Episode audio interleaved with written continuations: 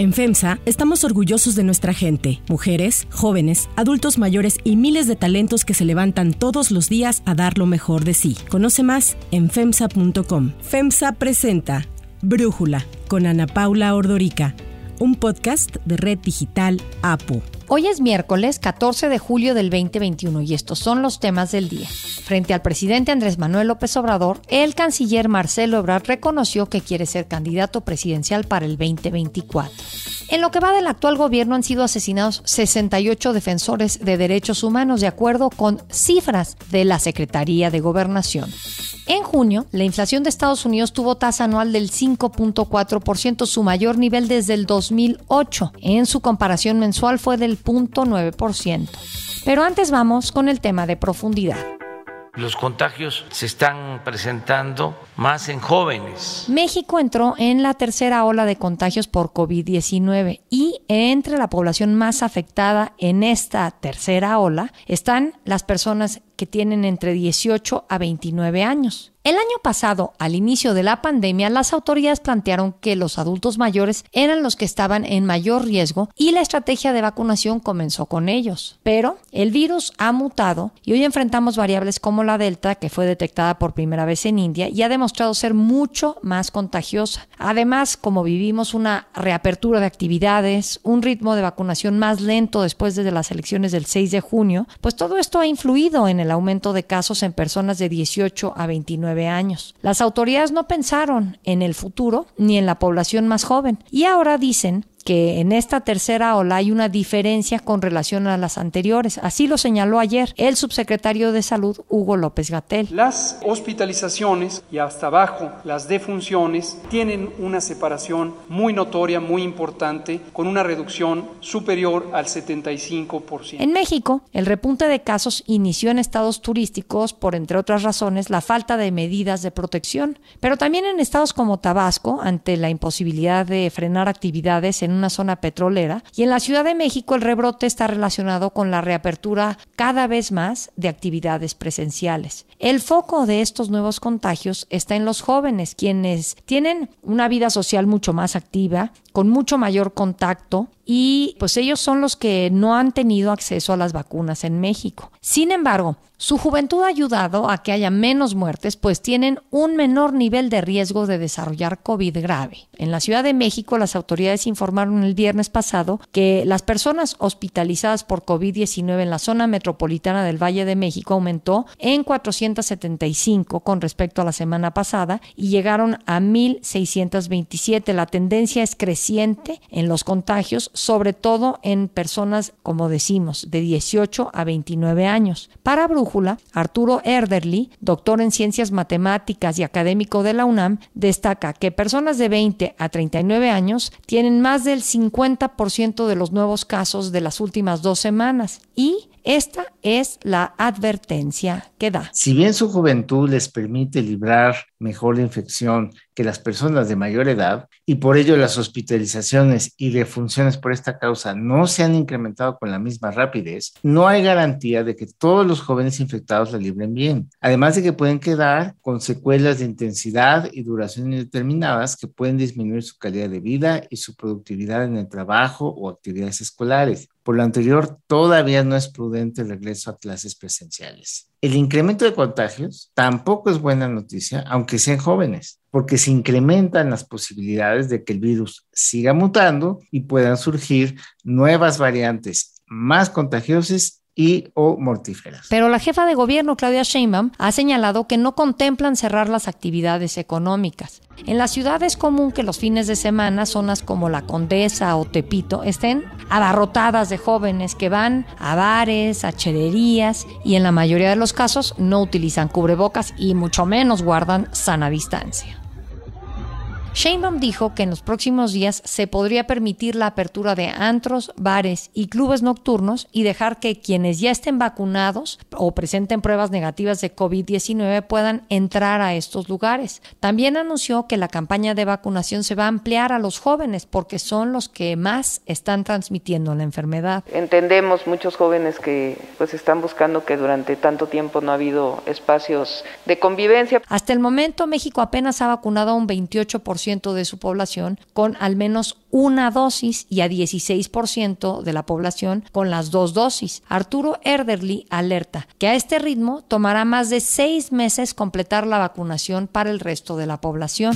El análisis. Para profundizar más en el tema, le agradezco al doctor Javier Tello, médico y analista de políticas en salud pública, platicar con nosotros. Javier, vemos que la gente ya está cansada del confinamiento y quienes más salen son los jóvenes, que ahora son los que representan la población que tienen mayor contagios. ¿Qué estrategia crees tú que debería de adoptar el gobierno para lidiar con esta situación? Bueno, primero que nada lo que tiene que hacer, y lo he venido diciendo el gobierno, es tener una mejor estrategia de comunicación. No solamente el estar insistiendo en lo mismo, sino que debe de ser bastante claro en el peligro que tiene en este momento la población, sobre todo la población joven, de contagiarse, ahora que además en el mundo esta tercera ola está llevada de la mano por las nuevas variantes, como la variante Delta, que es particularmente peligrosa en los jóvenes. Ese sería lo primero. Pero además, Ana Paula, yo creo que se requiere acelerar el proceso de vacunación. Lo que no podemos hacer es seguir manteniendo la misma táctica que se planteó desde diciembre del año pasado, en donde decíamos, como en todo el planeta, que iba a haber grupos y que estos grupos iban a ir por edades, etcétera, aunque entre paréntesis nos brincamos algunos médicos y trabajadores de la salud. El cuento es que hoy estamos viendo estos contagios en personas jóvenes y deberíamos acelerar la vacunación a ellos. Yo no entiendo por qué si las vacunas en este momento están ya listas, donde tenemos cerca de 15 millones de inventarios a la velocidad que vamos, pudiéramos dejar de recibir vacunas durante un mes prácticamente y seguiríamos vacunando, ¿por qué no estamos incluyendo al mayor número posible de personas y entre ellas los jóvenes? Hay muchísimas personas que tienen más de 18 años y se quieren vacunar. Creo que existe esta idea de que si eres joven y te contagias de COVID, pues va a ser un poco más que una gripa, pero nada serio. ¿Qué opinas de esta visión, Javier? ¿O cuáles son los riesgos para los jóvenes de enfermarse de COVID? No, los riesgos para la población joven al enfermarse de COVID son exactamente los mismos que se han venido teniendo. Hay que entender que en algún momento esta enfermedad parecía que pudiera ser mucho más agresiva y así lo era en términos epidemiológicos y estadísticos con las personas mayores de 50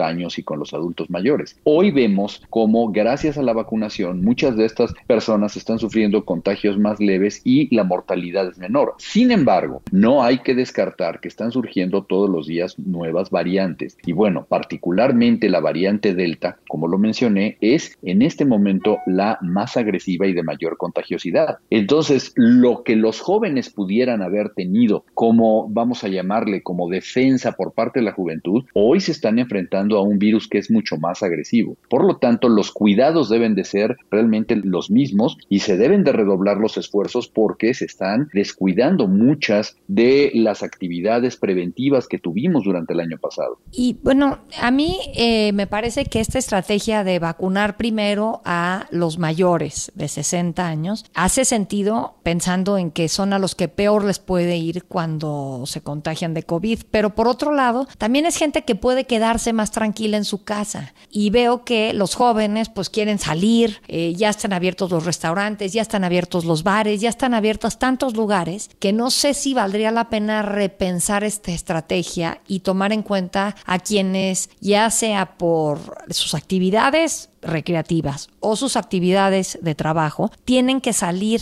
y sería importante empezarlos a vacunar. Pero ¿se podría cambiar esa estrategia de vacunación, Javier? Las tácticas de vacunación que se implementaron o que se diseñaron en diciembre de 2020 ya deberían haber cambiado. Esto lo entendió el presidente Biden, lo entendieron también en Gran Bretaña, cuando definitivamente desecharon el orden de la vacunación y la abrieron para todo el mundo. De esta manera, en los Estados Unidos, se comenzó a vacunar primero a la gente de 18 años y después a través de la vacuna de Pfizer a los adolescentes de 12 años o más. En un momento determinado se dijo, véngase y vacúnese quien quiera. Y yo creo que esa es la táctica que deberíamos tener en este momento, porque lo que deberíamos estar buscando es proteger a la mayor cantidad de gente en el menor tiempo posible. Y lo que estamos viendo, tenemos una calendarización que ya el día de hoy se convirtió verdaderamente en absurda, Ana Paula, porque vamos a tardar muchísimo en lograr inmunizar a la gente que hoy está siendo infectada. Pensando en lo que se ha llamado el COVID largo, los efectos secundarios de COVID, pues que si hay gente a que se le ha inflamado el corazón, la miocarditis, hay gente que ha sufrido una recuperación lenta, han perdido el olfato, alcanzando a tener olores extraños, o sea, ese tipo de cosas que surgen después de que te enfermas de COVID son eh, más leves para los jóvenes y por eso habría que preocuparse menos. No sé cómo sea esa estadística, Javier. No, y mira, hay una cosa muy interesante. Apenas está empezando a estudiar el problema de COVID largo, o long COVID, como lo llama la comunidad médica internacionalmente, ¿sí? Entonces, apenas estamos aprendiendo. Lo que sí te puedo decir es que hay muy poco conocimiento sobre cuántas personas han padecido COVID. Lamentablemente, como tenemos muy pocas pruebas realizadas, sabemos que muchos de los pacientes que se infectaron y eventualmente pudieran estar entre comillas dados de alta, no se sabe quiénes son. Aquellos que van a seguir presentando síntomas es un terreno realmente desconocido en este momento en términos numéricos. Lo que sí es que no tenemos una sola pieza de evidencia que nos diga que los jóvenes van a padecer menos de este tipo de afecciones. ¿A dónde voy? Aunque en un momento determinado pudiéramos nosotros llegar a tener una serie de pacientes que van a empezar a presentarse en los próximos meses o en los próximos años con afecciones crónicas como las que describiste o algunas afecciones de tipo neuropsiquiátrico, las cuales no vamos a encontrarles una causa y al final eran pacientes que seguramente tuvieron COVID y nadie los diagnosticó. Entonces, creo que es un tiempo adecuado para que comencemos a ser previsores en las medidas de las futuras enfermedades como esta que es el COVID largo. Javier, Javier Tello, muchísimas gracias por platicar con nosotros. Si te gusta escuchar Brújula, te invitamos a que te suscribas en tu aplicación favorita o que descargues la aplicación Apo Digital. Es totalmente gratis y si te suscribes será más fácil para ti escucharnos. Además, nos puedes dejar un comentario o calificar el podcast para que sigamos creciendo y mejorando para ti. Hay otras noticias para tomar en cuenta. 1. Ebrard se destapa.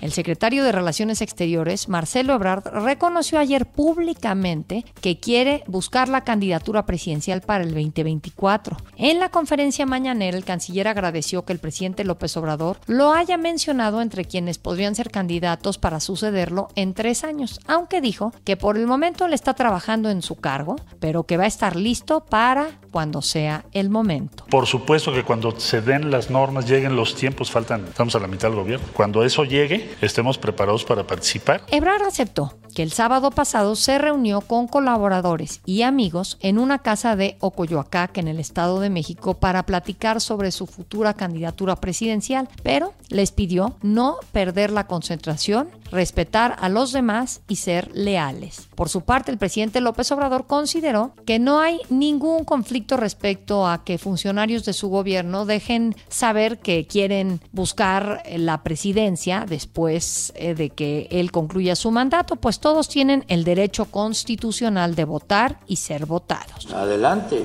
con absoluta libertad. López Obrador reiteró que los tiempos han cambiado y por eso ya no hay tapados. También dijo que no ha hablado con nadie respecto al tema, por lo que todos tienen posibilidades. Desde hace dos semanas el presidente adelantó los tiempos cuando señaló que hay muchos funcionarios que podrían sucederlo en la presidencia. Los primeros nombres que dijo fueron el de la jefa de gobierno, Claudia Sheinbaum, y el de Marcelo Ebrard. De hecho, ayer la jefa de gobierno también habló del autodestape de Ebrard. Pues está bien, yo respeto mucho a, Marcelo. Hay que recordar que en el evento del primero de julio durante el festejo del triunfo de Morena del 2018 y el domingo pasado, cuando inauguró la línea 1 del cablebús, simpatizantes de Claudia Sheinbaum la vitorearon con gritos de presidenta, presidenta.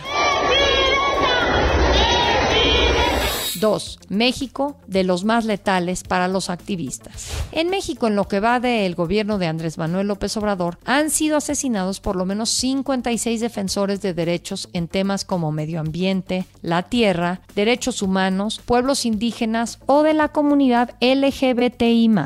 De ellos, 12 murieron este año en estados como Michoacán, Chiapas, Guerrero, Sonora, Oaxaca y Colima. La organización Frontline Defenders contó otros 24 defensores asesinados en 2019, mientras que el año pasado fueron 20. Y, aunque las cifras hablan por sí mismas, el presidente descalifica los informes y asegura que publicarlos es parte de la campaña sucia en su contra. ¿Qué diagnóstico tiene sobre eso? Propaganda de nuestros adversarios. Para Brújula, Leopoldo Maldonado, director de artículo 19 para México y Centroamérica, destaca que el problema es alarmante. En aquellas zonas del país donde azota la desigualdad, la violencia, los proyectos económicos extractivistas que acaban con el medio ambiente y que despojan de la tierra y el territorio a los pueblos y comunidades indígenas, están enfrentando el asedio de grupos criminales y autoridades públicas que pretenden acallarlos mediante la violencia extrema. Eh, México es uno de los países más violentos para la defensa de derechos humanos, de hecho es el tercero según la organización internacional Frontline Defenders. Incluso con cifras de la Secretaría de Gobernación son al menos 68 activistas asesinados, es decir, 12 más que lo reportado por Frontline Defenders y cuestiona el funcionamiento del mecanismo de protección a defensores de derechos humanos y periodistas. Ante esta situación, contrario a lo que dice el presidente, no se ha fortalecido el mecanismo para la protección de periodistas. Al contrario, en septiembre del año pasado se le quitó el fideicomiso que garantizaba recursos para proteger a defensores y periodistas. Tampoco se ha priorizado por parte de la Fiscalía General de la República ni las fiscalías locales la investigación de estos casos atroces, por lo que la impunidad es rampante y esto considera o se considera un aliciente para que la violencia continúe.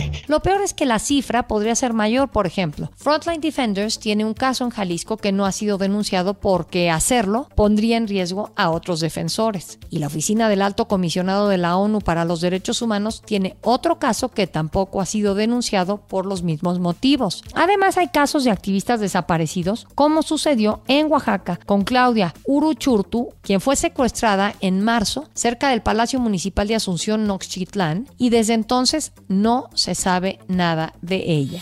3. Inflación en Estados Unidos. El índice de precios de Estados Unidos registró su mayor subida tanto mensual como anual desde agosto del 2008, según datos publicados ayer por el Departamento del Trabajo. La inflación aumentó a 5.4% desde junio del 2020 y a 0.9% desde el mes pasado. Se trata de tasas mucho más altas a las pronosticadas, pues los analistas esperaban que la inflación mensual se ubicara en 0.5% frente al 0.6% de mayo. Para Brújula, Gabriela Siller, directora de análisis económico y financiero de Grupo Financiero Base, explica qué fue lo que impulsó la inflación. Cabe recordar que en las pasadas minutas de la Reserva Federal, algunos funcionarios continuaron señalando que las presiones inflacionarias de Estados Unidos son transitorias debido al efecto matemático de baja base de comparación, ya que el año pasado los índices de precios mostraron cosas extrañas al cambiar los patrones de consumo por el confinamiento dada la pandemia. Pero ese efecto matemático ya se está agotando, lo que más bien indica que las presiones inflacionarias son consecuencia de la mayor demanda por la reapertura económica, cambios en patrones de consumo que parecen ya haberse quedado, escasez en materias primas, cuellos de botella en algunos centros de logística internacionales e incremento internacional de las materias primas. Este repunte de la inflación que se debe en gran medida a la rápida recuperación de la economía tras el freno por la pandemia aumenta la preocupación de que la Fed se sienta obligada a retirar sus políticas de bajas tasas de interés antes de lo previsto. De ser así, se correría el riesgo de debilitar la economía y frenar la recuperación. El dato de la inflación en Estados Unidos provocó un retroceso del peso mexicano frente al dólar. Ayer, el tipo de cambio estaba concluyendo operaciones cerca del cierre en 20.04 pesos por dólar contra un registro de 19.86 pesos del lunes, según datos del Banco de México. Hay que recordar que a finales de junio, Banjico aumentó en 25 puntos base su tasa de referencia para llevarla a un 4.25%. Sin embargo, a pesar de este sorpresivo anuncio, al menos cinco bancos y grupos financieros han elevado sus pronósticos de inflación para el cierre del 2021 alrededor del 6%, que es el doble de la meta oficial. En junio, la inflación general alcanzó un 5.8%, muy por arriba del rango objetivo permanente de Banjico de 3% más menos un punto porcentual, y los expertos anticiparon que los precios solo cederán en agosto y luego volverán a acelerarse. Yo soy Ana Paula Ordorica. Brújula lo produce Batseba Feitelson. En la redacción, Elizabeth Rangel. En la coordinación, Christopher Chimal. Y en la edición, Omar Lozano. Yo los espero mañana con la información más importante del día. Oxo, Farmacias ISA, Cruz Verde, Oxo Gas, Coca-Cola FEMSA, Invera, Torrey y PTM son algunas de las muchas empresas que crean más de 245 mil empleos tan solo en México y generan valor como parte de FEMSA. FEMSA presentó Brújula con Ana Paula Ordorica, un podcast de Red Digital APO.